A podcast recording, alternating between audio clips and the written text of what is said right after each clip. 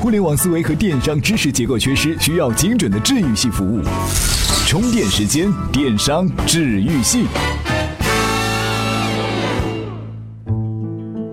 大家好，这里是充电时间电商治愈系频道，我是志杰。我们的节目啊，持续到现在，各方面的状况呢，其实都在我们的预期之内。当然，这和各位的关注和支持是分不开的。那我们也一直呢，都想给大家一些回馈。今天要告知各位的呢，是我们将把节目这个平台分享给各位。您可以在这儿呢发布需求、表达观点、发起线下活动等等等等。具体的内容啊，今天您在我们充电时间的微信公众号回复关键词“广告”就可以获取了。好了，话不多说，马上我们来分享今天的干货。今天啊，要和大家来聊聊荷尔蒙经济。像这个荷尔蒙经济和荷尔蒙产业啊，这都是近年来在国内媒体出现的高频词汇。当然，也有人会说了，其实荷尔蒙经济可不是现在的产物，古代的妓院就是它的典范呀。这个问题呢，我们今天就不讨论了哈。那到底什么是荷尔蒙经济呢？百度百科上啊是这样解释的。荷尔蒙经济是指商家和媒体利用女性的容貌、身体和性感来刺激消费、追求经济利益的现象，涵盖了相当多迎合中国年轻男性，通常还涉及一些性元素的业务。你比方说，社交网站经营、日本动漫和游戏、电子书、视频等等等等。简单来说啊，就是通过激发荷尔蒙来产生经济效益的一种商业模式。那今天呢，为什么要和大家聊这个话题呢？因为啊，我昨天听到了一个关于荷尔蒙经济的两个有趣的说法。怎么说的呢？这说法一啊，说做的成功的产品没有哪个不是迎合了用户荷尔蒙的需求。说法二是创业应该选择两个方向，一个是离荷尔蒙近，一个是离钱近。我今天啊，就来借鉴专注于产品运营的专栏作家麦克的观点，来给大家说说这两个说法。用户荷尔蒙的需求实质上是什么呢？这里啊，得说到人的需求，归根结底三个：生理需求、物质需求和精神需求。荷尔蒙经济呢，满足的其实就是人的生理需求。最明显的例子啊，大家都可以想到杜蕾斯，哎。这杜蕾斯啊，算是把荷尔蒙经济演绎的淋漓尽致。当然，他也很会营销。其次啊，是 YY、九幺五八和六间房等在线秀场。麦克打了这么一个比方：当大多数互联网的创业者还在烧钱、苦苦探索盈利模式的时候，YY 这些在线秀场却在大众视频之外疯狂的捞金，营收呢以成倍的速度在增长。正如那些隐藏在城市小巷深处并不起眼的成人用品店，你在白天啊几乎看不见有顾客上门，却在深夜是热闹非凡。不知道他们正在享受着成人用品的暴利时代，高于进货价的五到六倍的利润呀！再拿 BAT 来说，他们也依托在荷尔蒙经济之上。QQ、微信提供的是一个社交平台，社交本身呢就是一种荷尔蒙的驱动。而最近和莆田系医疗闹得不可开交的百度啊，很大一部分盈利正是来自莆田系。莆田系收入最大的来源是什么？就是男科、妇科、整形。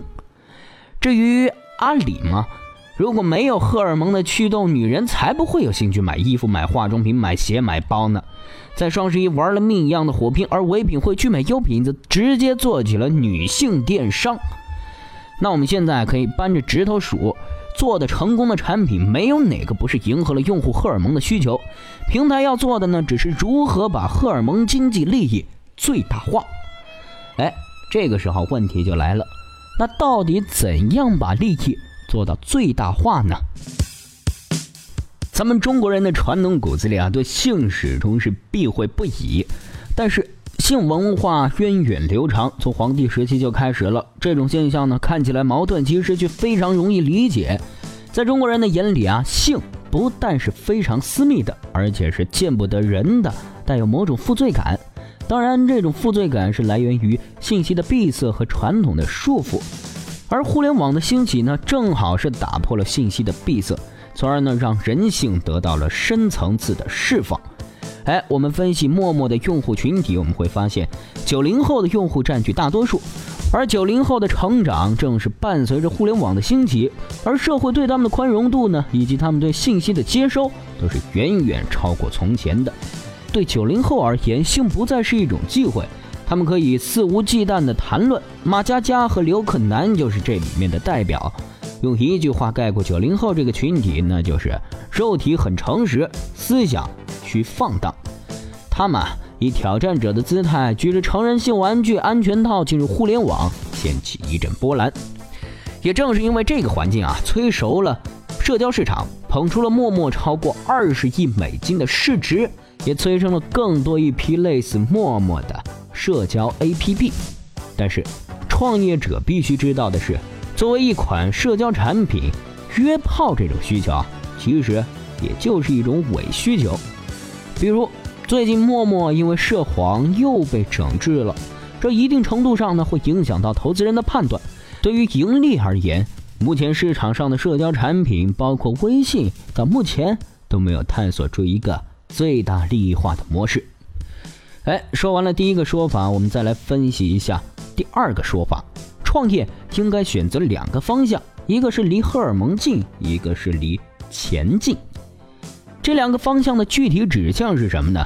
我们知道哈，这离荷尔蒙最近的产品就是成人用品，离钱最近的就是电商啊。再给您举两个例子，当很多创业者还在玩概念的时候，有两家创业公司已经开始盈利了。哎，有趣的是，这两家创业团队啊，都是在做。成人用品电商平台也都在融资中有着优异的表现。不同的是呢，春水堂定位的是类似唯品会的特卖模式，而他去主推体验平台。哎，说到这儿呢，就要和您说说成人用品市场的背景。据这个南方周末给出的数据哈，目前全球超过一半的成人用品来自中国的工厂，而中国性用品的市场份额呢，已是占到了全世界的百分之七十。而另外一项数据调查显示呢，全球市场规模已经高达八千亿元。我们再来看另外一个数据哈，淘宝网的数据显示，情趣用品网购量年增百分之五十，每年呢在淘宝网购买情趣用品的人数也已经是超过了百分之五十的速度在增长。二零一三年已经接近了两千万人。而另外一个数据是中国性学会曾经做过一项调查，市场上百分之八十的性用品是三无产品。即没有国家有关部门批号，没有生产地址，没有生产日期，这些质量恶劣的成人用品，基本在线上流落到淘宝，在线下流落到各种成人用品店，然后被层层加价出售。例如，往往成本十几元的劣质充气娃娃卖到数百元的高价，并且呢，成人用品涉及到个人隐私，一旦买到劣质产品，用户无法退货，而且出于考虑隐私哈，用户也无法追究商家。导致成人用品的暴利和混乱，而这呢，对于互联网的创业者而言就是机会。其实啊，所谓的互联网思维并不神奇，它就是勇于以先行挑战者的姿态，把行业看不见的地方透明和公开。用一个业内小有名气的创业者的话来说哈，创业其实很简单。以奶茶市场为例，只要你用真奶茶去做，就一定可以打败百分之九十五的竞争对手。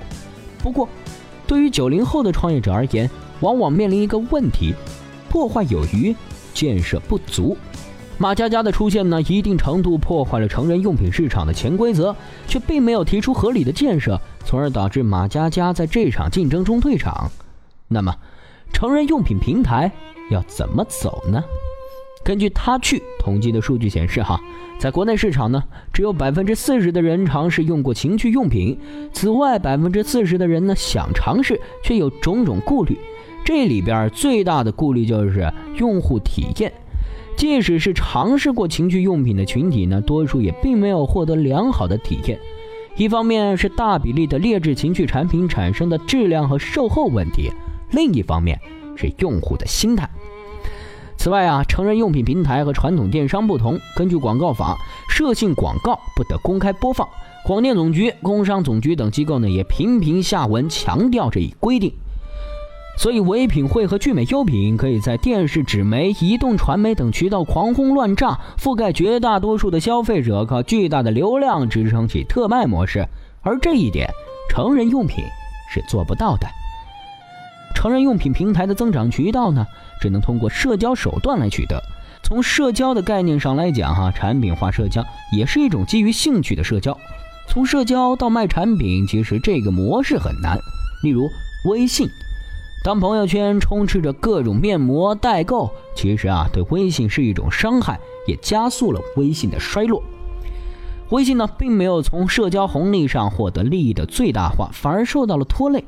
考虑到当初大家都是因为摇一摇产生的荷尔蒙分泌让微信真正的火爆，但是微信并没有把这种火爆真正变现。随着大环境的宽容呢，九零后、零零后的性观念更加开放，情趣用品平台的前景啊也趋于明朗。在新一代用户的眼中，这些产品更多是玩具，是情趣。而对于成人用品平台而言，社交的红利还在持续，带来的转化很大一部分也将在情趣用品上，市场的竞争才刚刚开始。好了，一口气给您说了这么多哈，今天的干货分享呢就先到这儿。再次感谢专栏作家麦克先生对本期节目的贡献。今天呢，您在我们的微信公众号回复关键词“不融资”，我们再用一篇文章来告诉您创业者为什么不要融资。在节目的最后呢，也欢迎您关注充电时间的微信公众号，加入我们的微信交流群，随时随地的获取干货，交流思想。这里是电商治愈系频道，我是志杰，我们。下期再会。随时随地，随心所欲，你的随身商学院。这里是充电时间。